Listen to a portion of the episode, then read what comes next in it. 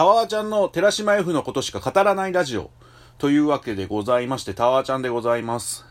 7月11日にですね、えー、浅草ゴロゴロ会館で、ユッフィーさんの久々のライブが開催されたということで、今日はそのレポートをやりたいと思っています。浅草ゴロゴロ会館はですね、もともと3月に行われる予定でした、口コミ星3.8以上余裕超えツアーで初めて訪れる予定だったんですけど、まあコロナの影響で中止になってしまいまして、今回初めて行った現場だったんですけど、なんていうんですか、古き良きを体現しまくってるというか、なんかめちゃくちゃいい現場ではありましたね。まずゴロゴロ会館、そのライブをやる時はホールっていうのが5階にあるんですけど、その渋谷クレストもそうなんですけど、5階まで登るのが一苦労感あるじゃないですか。ただなんかそこにつながる階段にユッフィーさんのマスコットキャラクターでもあります大福の絵が張りまくってて、なんかそこまでその誘うっていう、そのなんていう気遣いみたいなのも素敵でしたし、なんかあれですよね、その5階まで登るのに疲れるっていう、なんか当時、当時っていうか、あの、吉本の養成所に通ってた時代に、吉本 NSC5 階にあったんですよ。それで、あれを毎日登っていたことを考えますと、なんか若さって偉大だなって改めて感じますね。あと、階段にですね、ご時世と言いますか、その密を避けて階段をご利用くださいって書いてあったんですけど、その蜜の字が、蜂蜜の蜜の字になってて、多分そのスタッフさんが天然で間違ったんだと思うんですけど、なんですか、これも和菓子感があってね、めちゃくちゃ良かったと思いますね。あと、会場に入る前に検温があるんですよ。で、5階まで階段を登った後の検温だから、ちょっと怖かったりするじゃないですか。そもそもの体温とかも高めの人間ではあるので。ただそのスタッフの方から大丈夫ですよってちゃんと数字も見せてもらって、それで一安心したっていう感じも、なんだかその今っぽいエピソードというか、ご時世ネタ感はありますね。あと個人的に都内に出るのが、3月のそのスキムさんとのツーマン以来だったんですよ。だから本当になんか久々に会うオタクばっかりだったんですけど、なみんなその久々に会って嬉しさもあるんですけど、なんとなくソーシャルディスタンスは保ちながら話したりとかしてて、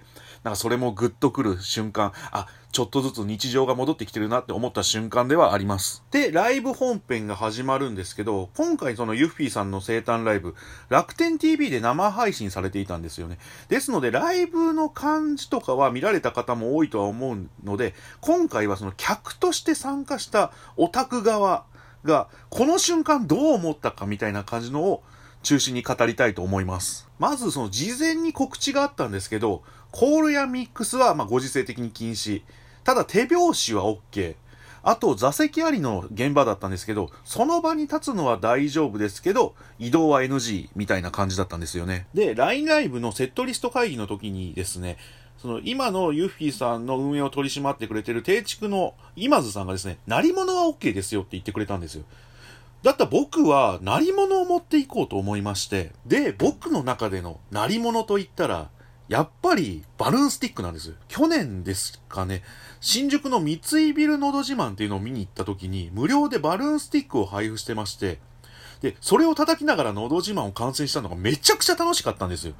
で、バルーンスティック、アマゾンで頼んで、当日持って行ったんですけど、その、鳴り物持って行ってる人ほぼいなかったっていう状態なんです。でも、基本的にコールは禁止じゃないですか。だから、クラップとか、手拍子とかで反応するしかなかったんで、そのバルーンスティックっていうのはめちゃくちゃ使い勝手が良かったんですよね。で、ユッフィーさんの場内アナウンスがあって、1曲目の好きがこぼれるからスタートだったんですけど、前編はですね、選んだオタには福来たるっていう副題がついてることもあって、ユフィストのリクエストによってセットリストが決まったんですよ。だからレア曲とかが多かったイメージだったんですけど、その好きがこぼれるを1曲目に持ってきてくれたっていうのは、あれなんですよ、そのスギムさんとのツーマンのラストの曲が好きがこぼれるだったんですよ。それで、再びまた始まったよっていう感じがあって、なんていうか、そこでグッと来ちゃって、ユフィストもその場で立つのは OK だったので、ほぼスタンディングになって見てましたね。で、基本的にコールやミックスが NG なので、ユッフィーさんへの反応は手拍子見てやるみたいな感じだったんですけど、例えばいつもだったらユッフィーさんが水を飲んだら、オタクが水飲む姿も可愛いよみたいな感じでコールするみたいな流れがあるんですけど、それができないので、ユッフィーさんが水を飲んだら自然と拍手をするみたいな流れがあったり、で、多分その手拍子をやってる最中に、だんだんオタクも、これは手拍子でコールができるのではって気づき始めるんですよ。で、多分結婚願望が止まらないが初めだったとは思うんですけど、6曲目ですね。その今夜は結婚願望が止まらないって歌ったら、オタクが、俺もってコールするくだりがあるんですよ。その、俺も手拍子でできるぞって多分オタクが気づいて、で、結婚願望が止まらないで、俺も手拍子でやってるところがあって、うわ、すげえって、個人的には見てて思ったんですよ。で、次の曲が猫になりたい。この猫になりたいは、最初にその、シャム、スコ、ノラ、ミケっていう、その、いずこ猫ミックスっていうのを、ユッフィーバージョンで入れるんですけど、それを完全に手拍子でやってて、その瞬間に、うわ、完成させたっていう感じは、見てて正直、なんか感動がありました。ただその逆にですね、ずっと手拍子でコールしてるじゃないですか。もう、ガンガン叩いてると手が痛くなるんですよ。その点ですね、僕が持ってたバルーンスティック。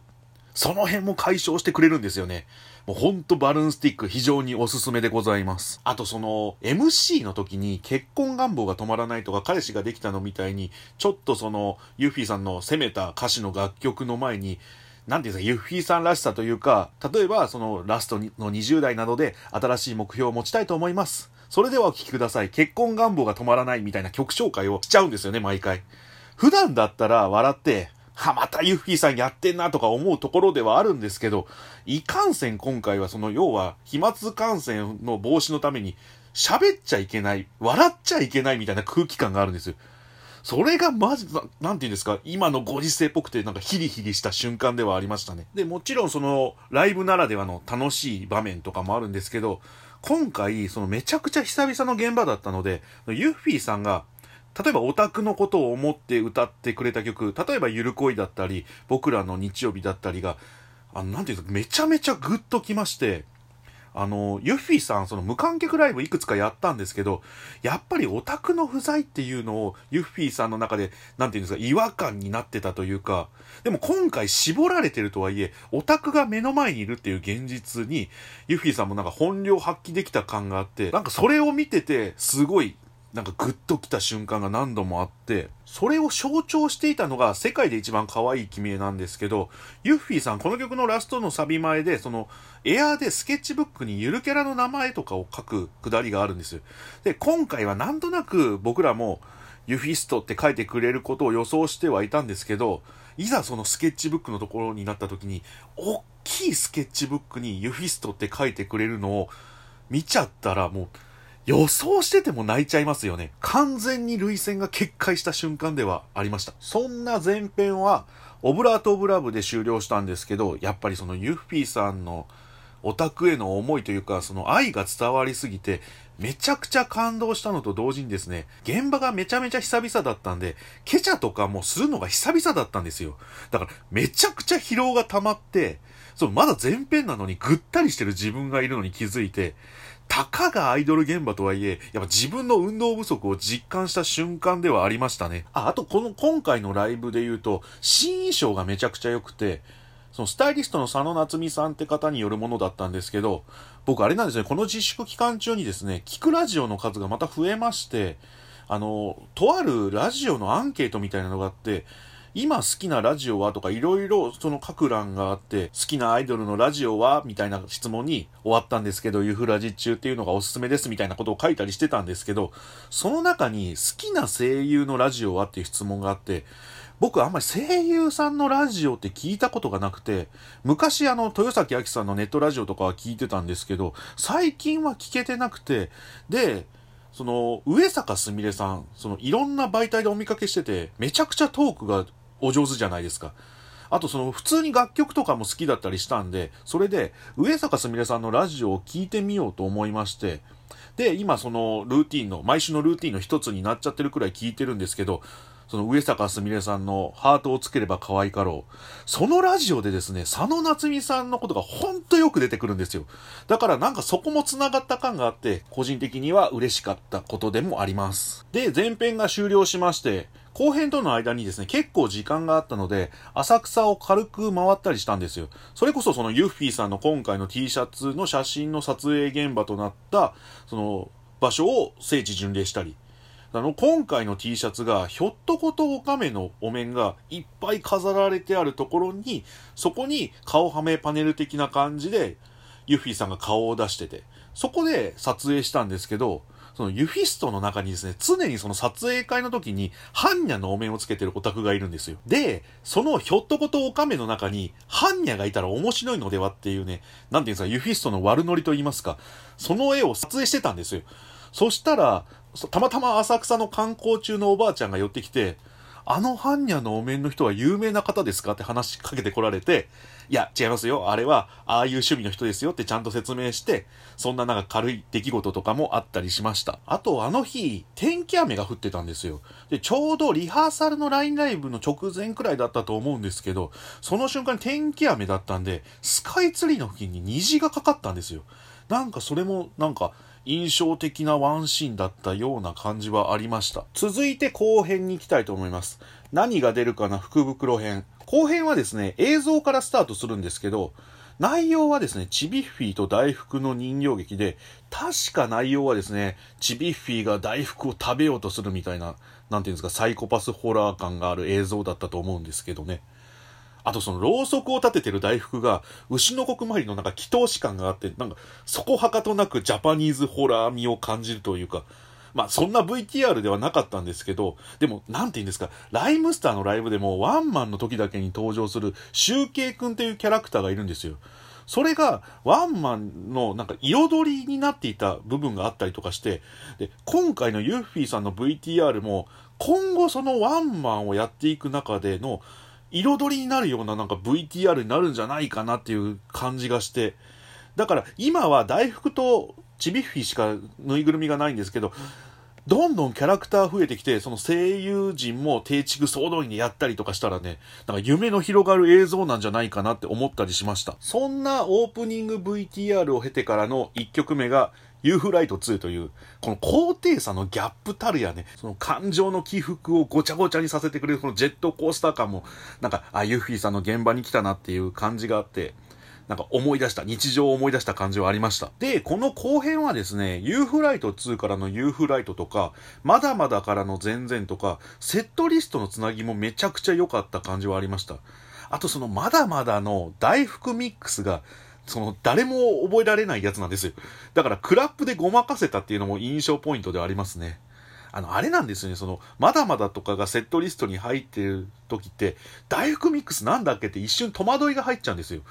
あと、そ個人的には夏色のナンシーもそうなんですけど、難しいミックスが覚えられなくて、で、夏色のナンシーはまだ覚えてくれてる人がいるんですよ。だからその人たちに任せきりにはできるんですけど、まだまだに関しては多分大福ミックスを覚えてる人は多分0人だと思うので、誰も覚えてる感があるからこそのそのクラップだと安心して見れるっていうので、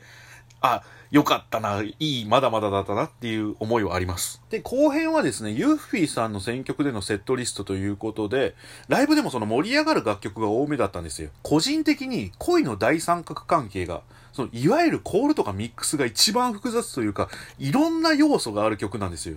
で、それを全部手拍子で表現してて、それはちょっと、な、なんていうんですか、やばみがあったっていうか、その工場とかも手拍子でやったりする感じ。なんか、あの一日でそのユフィストの手拍子芸の進化を見た感じはありましたね。あと、その、君も好きだったんだよ、夏からの流れが、ラストシンデレラ、君にとろぴたいな、いい女をよろしく、それで MC を挟んで恋の大三角関係っていう流れで、これがいわゆるその、君が散る以降のユッフィーさんの新曲群なんですよ。だからなんかその流れを聞いてて、次のアルバムへの期待値も上がるっていうか、まあ個人的にはもうそろそろ準備してるのではとは思ってるんですけど、そこに、なんていうんです、期待が持てる流れではあったなっていうのはありました。で、ラストは私になるで終了するんですけど、この私になるもグッときたというか、なんかユッフィーさんが定畜所属してからのスタートの楽曲が私になるだったんですよ。で、今回もその新しいスタートを切るという意味でも、その私になるを歌ったっていうのになんか本当に響く一曲になったっていう感じはめちゃめちゃありましたね。で、えー、その私なるの直前にですね、MC で秋に女川に行くことが発表されまして、で、その時にですね、女川が自身のホームみたいな場所だって語られたんですよ。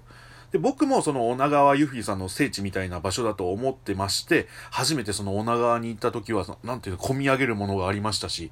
で、ユフィさんって全国各地にそんな聖地みたいな場所がありまして、例えば羽生とかもそうですし、えー、成田や深谷とかもそうですし、淡路島だってそうですし、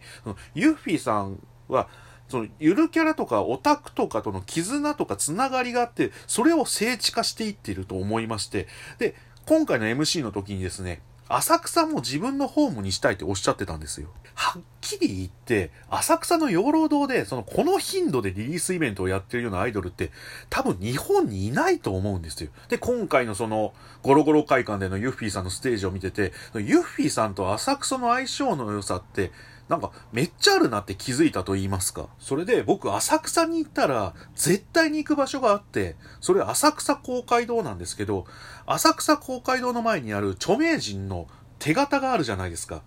あれを見るのが本当に好きでして、で、ユッフィーさん、浅草ホームにしたいって言葉を聞いたときに、あの浅草公会堂のスターの広場にですね、ユッフィーさんの手形を残したいってちょっと思ったんですよ。で、調べてみたら一応毎年5人ずつくらいは選出されてまして、えっと、定畜関連でいくと、石川さゆりさんが2010年に選ばれているんですよね。で、正直、まあ、途方もない夢ではあるとは思うんですけど、その、僕、そのユッフィーさんの手形を見たいって強く思ってしまっちゃったんですよね。女川でユッフィーさんのネームプレートがあるんですけど、そのももクロさんとの並びで飾られてて、あれ見た時にめちゃめちゃテンションが上がったんですよ。なので、ぜひそのユッフィーさんにも手形を浅草に残してもらいたいっていうのが今回僕の夢になってしまいました。まあそのためにはですね、そのユッフィーさんこれからスターになってもらって、紅白歌合戦とかも出まくってもらわなきゃいけないので、それが叶うまでは応援しなきゃいけないし、ユッフィーさんにはそれまで活動してもらわなきゃいけないですし、そのためには、定畜さんにお世話にならなきゃいけないという思いでいっぱいですので、ぜひとも定畜さんにはですね、末永くよろしくお願いします。と思うわけでございます。そんなわけでですね、久々の現場となった寺島 F さんの生誕ライブ、もう本当に忘れられないライブの一つにはなったと思います。で、一応次の現場になっているメローメローさんとのツーマンはですね、ちょっと仕事の都合で現場には行けないと思いますので、配信では見たいとは思ってます。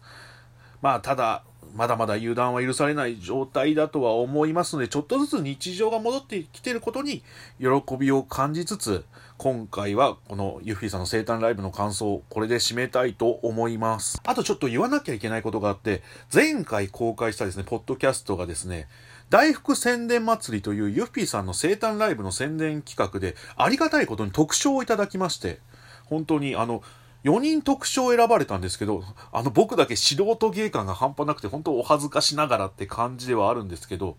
ということはですね、このポッドキャスト、晴れてユッフィーさんに存在がバレたということでございまして、で、今まで過去9回、締めの言葉が、この後また夢でお会いしましょう、アディオスって言って締めてたんですよ。これまあ知ってる方は知ってると思うんですけど、オードリーさんのオールナイトニッポンの締め方なんですよ。で、オードリーの若林さんがミッフィーちゃんって言ったら、春日さんがこの後また夢でお会いしましょう、アディオスっていう流れなんですけど、これ僕的にはですね、ミッフィーちゃんとユッフィーちゃん似てるなって思って、で、ユッフィーちゃん、この後また夢でお会いしましょう、アディオスっていう意味でパクったんです。ただ、その、ユッフィーちゃんこの後また夢でお会いしましょう、アディオスって一人で言ってたら、気持ち悪くて、だったらユッフィーちゃんは心の中の僕に呟いてもらって、それで、この後また夢でお会いしましょう、アディオスで締めようって思ったんですけど、さすがにもろもろそのパクリはどうだっていう思いでいっぱいになってきまして、でもそのラジオの締め方って憧れがあるじゃないですか。例えば僕だったらその、ナインティナインさんのオールナイトニッポンがっつりの世代なんですよ。で、わーわー言うとります。お時間です。さようなら的な感じを